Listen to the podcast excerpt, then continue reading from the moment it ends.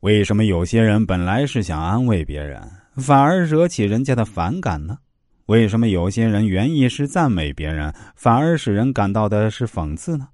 为什么有些人原意是要跟别人和好，反而会引起一场争斗呢？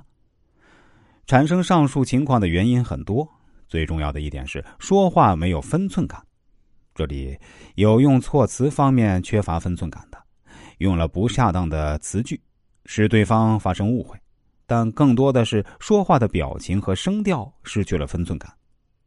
有这么一个人说话的时候，声调一向是很硬、很冷，即使他内心对别人充满温暖和同情，但他的话一出口，就像经过快速冷冻一样，变得硬邦邦、冷冰冰。因此，他的许多表情温暖问情的话，对方听起来都好像是冷言冷语，甚至是挖苦讽刺，至少也觉得他说的话并不是出自真心。而是一种故意做作的客套和生硬的敷衍。在待人处事中，掌握说话的分寸感，既不能过，也不能不到位，或者只说三分话，这同样是失去分寸感的表现。比如在进行专题讨论，轮到你发言的时候，你就把所想的问题说出来好了，何必故作谦虚呢？假如你跟女友相处还没有三天，你就山盟海誓说我多么多么爱你，这是没有分寸感的表现。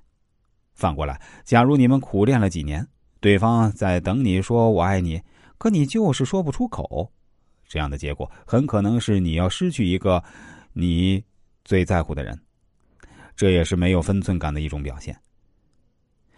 厚脸说话要有分寸感，该说的一定要千方百计说好，不该说的千万不要去说，要恰如其分。可能你要问了。那什么是该说的，什么是不该说的呢？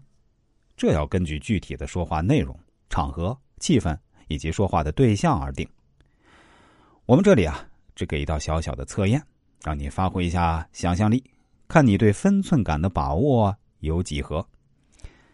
一个妻子做了一手好菜，有一天她做了一桌子菜，等着丈夫回来一起吃饭。今天啊是她自己的生日，她的丈夫答应她回来一起吃晚饭。可是等来等去，丈夫还是没回来。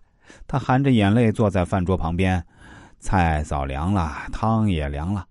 当她心灰意冷，不想再等的时候，丈夫回来了。这时，她向丈夫问道：“你吃过饭了吗？”请你想象一下，她说这句话的时刻是什么表情、什么声调呢？他在说这句话的时候，是怯生生的呢，还是急切切的呢？是含着幽怨呢，还是透着欢喜呢？是细声细语，还是突然爆发呢？做妻子的有许多不同的性格，在等待的时候，她心里有许多种不同的想法。丈夫回来时，她会有各种不同的神态，有这么复杂的因素。因此，妻子说话的时候，在声调和表情方面，也就有数不清的或大或小的差异。如果你能想象得出十种以上不同的声调和表情，那你厚脸说话的分寸感就算是修炼到家了。接下来再跟大家分享一个社交场合百分百管用的绝招，真的非常神奇啊！那就是我们一定要学会在第三者面前赞美他人，这样的效果比我们直接赞美对方还要更好。